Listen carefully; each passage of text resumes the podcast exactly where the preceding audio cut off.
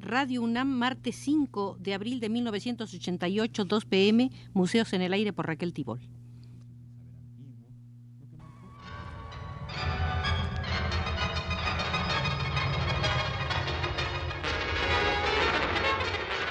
Radio UNAM presenta Museos en el Aire. Un programa a cargo de Raquel Tibol, quien queda con ustedes.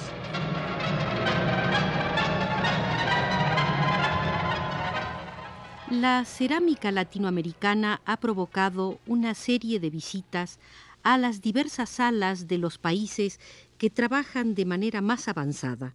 Hoy le corresponde a la sala de la cerámica de Puerto Rico y será nuestra guía la experta María Luisa Moreno.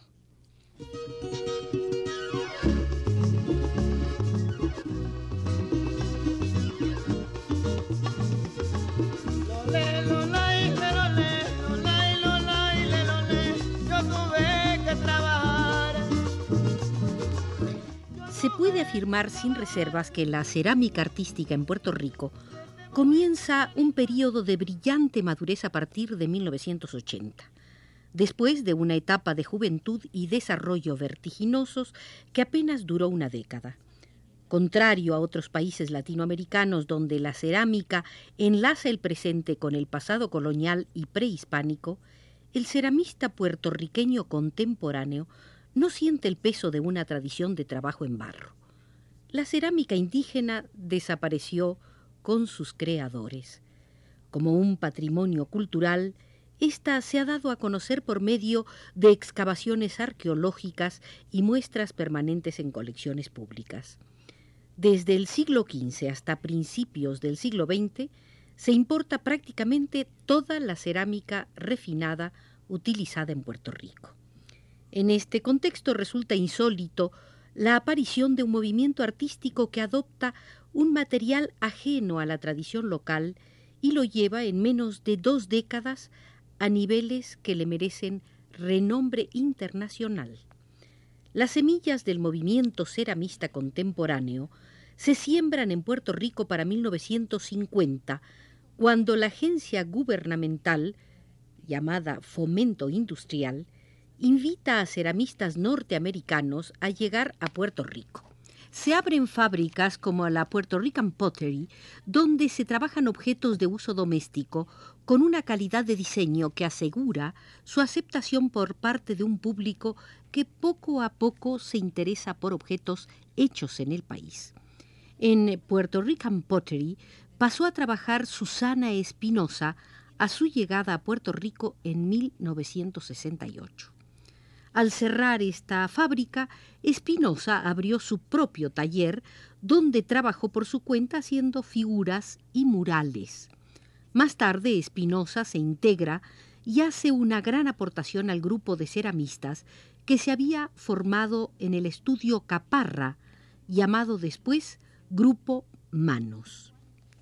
Durante la década de 1960 se inicia formalmente el acercamiento al barro a nivel individual con los talleres del Instituto de Cultura Puertorriqueña y la Universidad de Puerto Rico, dirigidos por Luis Leal e Ismael Dalcina, respectivamente, donde se ofrecen cursos que recalcan las formas y los motivos decorativos taínos o españoles. La Casa del Barro, fundada por Jess Korn, también ofrece cursos, además de proveer materiales a un número cada vez mayor de aficionados. Para 1970, estos fundan la Asociación de Cerámica Artística de Puerto Rico, que organiza varias exhibiciones importantes. El auge explosivo de la cerámica artística en Puerto Rico ocurre durante la década de 1970. El grupo, conocido como Estudio Caparra, concentra en la búsqueda de la esencia del barro y en el regreso a las técnicas básicas. Inspirados principalmente por Jaime Suárez, el grupo explora la creatividad y la expresión a través de las formas originales en oposición al uso de moldes y a la decoración de piezas prefabricadas. En 1976, el grupo crece y funda la Galería Manos en el Condado, donde exponen su trabajo individual y colectivo comienzan a participar en exhibiciones de arte nacionales e internacionales y en 1979 Anadelia Rivera se convierte en la primera puertorriqueña cuya obra es premiada en el renombrado concurso internacional de Faenza en Italia. Largas jornadas a diario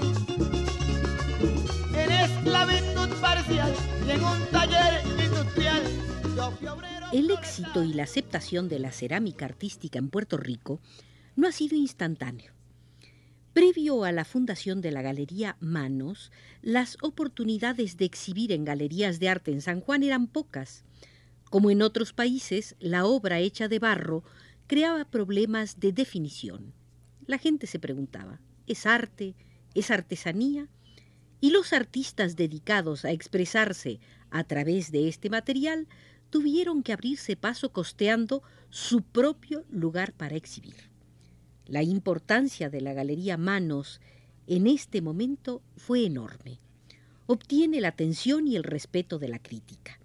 Establece la reputación de alta calidad artística en el trabajo de su sector y también de sus miembros, varios de los cuales recibirían premios en Faenza durante los años siguientes. Como resultado, los ceramistas se aseguran un lugar importante en el ambiente artístico local.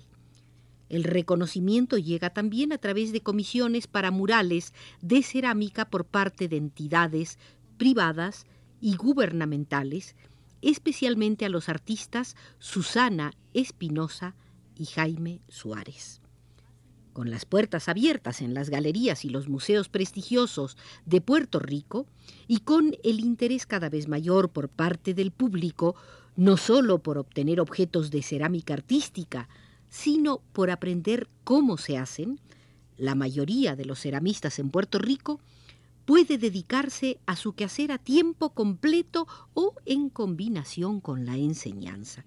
Algunos, inclusive, han abandonado profesiones lucrativas como la arquitectura o la administración de empresas y viven de su arte. El éxito de Casa Candina, que es una galería, taller y centro de enseñanza fundada en 1980, evidencia la situación privilegiada del arte del barro en Puerto Rico. Quizá por su ubicación geográfica, el ceramista puertorriqueño se mantiene en continuo contacto con el mundo ceramista internacional. A través de revistas norteamericanas, a las cuales se suscribe la mayoría de los artistas locales, hay acceso fácil a información técnica y artística. Los materiales y el equipo se compran en Puerto Rico o se encargan a los Estados Unidos viajes a simposios y a exhibiciones en los Estados Unidos, en Canadá y en Europa, proporcionan el contacto directo con las corrientes internacionales tan importante para nutrir y enriquecer al artista. El movimiento se ha dado siempre desde la isla hacia el exterior. Casi nula ha sido la presencia en Puerto Rico de artistas invitados que hayan dejado huella importante con la notable excepción de la visita de Daniel Rhodes en 1979. Ese patrón se rompe con la exhibición que en 1986 se hizo en el Museo de Ponce y el contacto se amplió para incluir por fin a toda la América Latina. La exhibición que en México se presentó en el Museo de Arte Moderno había ya recorrido varios museos en los Estados Unidos, pero su primera presencia había sido justamente en el Museo de Ponce, animado principalmente este evento por Jaime Suárez.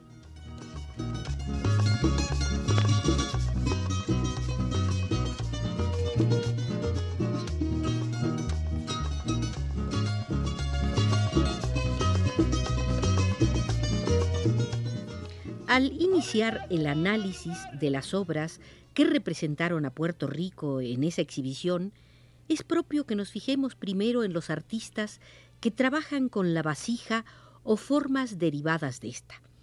Por un lado, su tarea parece ser más simple, ya que parten de unas formas más o menos preestablecidas por la tradición y por la función de recipiente. Pero por otro lado, estas restricciones se convierten en reto formidable al tener que convertir un objeto común en objeto artístico expresivo. Bernardo Hogan encara ese reto con máximo rigor y sensibilidad. Por muchos años trabajó en los aspectos técnicos de la cerámica, perfeccionándolos con práctica y con estudio. A partir de 1978, comenzó a explorar un idioma personal por medio del torno con el que podía lograr vasijas de todos tamaños, en diversos grados de apertura y tonalidades sutiles y sofisticadas que solemos asociar con la estética oriental. Balances simétricos y formas simples estáticas, excepto por su curva natural, dotan las vasijas de esta etapa con rasgos clásicos atemporales. La obra de Hogan más reciente, evoluciona hacia un mayor dinamismo formal con unos trazos curvos en la superficie exterior de la vasija que le imparten un movimiento adicional a su forma redondeada. Estos trazos podrían compararse con los de un pincel o una espátula cargada de pigmento sobre un lienzo, pero en las vasijas de Hogan las pinceladas se logran con el propio material de trabajo. Las vasijas chevron, que combinan estos trazos prominentes sobre la superficie de tonos sobrios con un elemento geométrico que nos obliga a ampliar nuestro concepto de la vasija.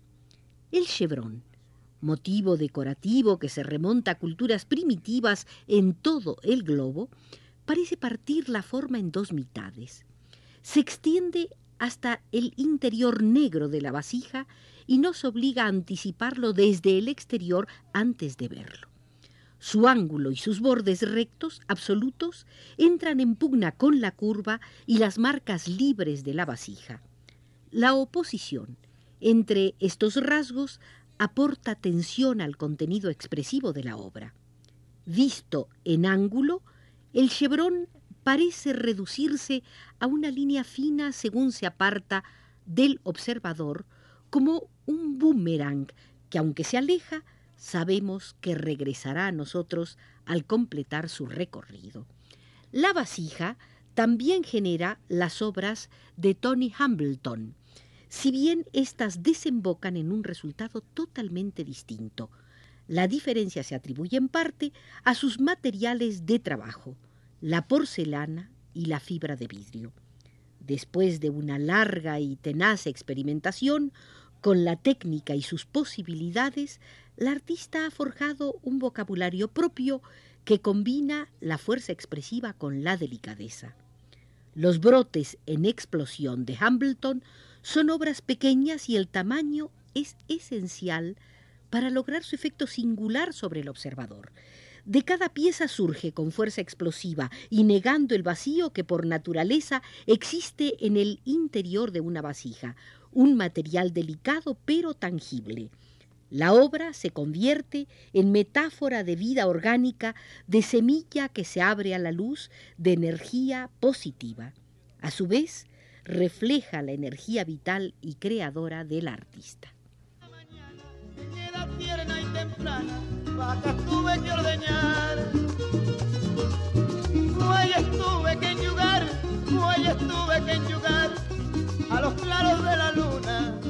Conducidos por Pedro Bermúdez desde los controles, hemos hecho la visita a la sala de la cerámica puertorriqueña en el Museo Latinoamericano de la Cerámica. Fue nuestra guía la experta María Luisa Moreno. A este museo volveremos el próximo martes.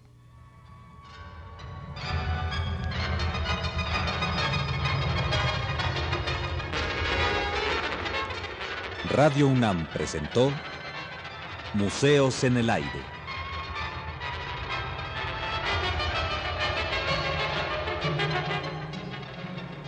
Un programa de Raquel Tibol.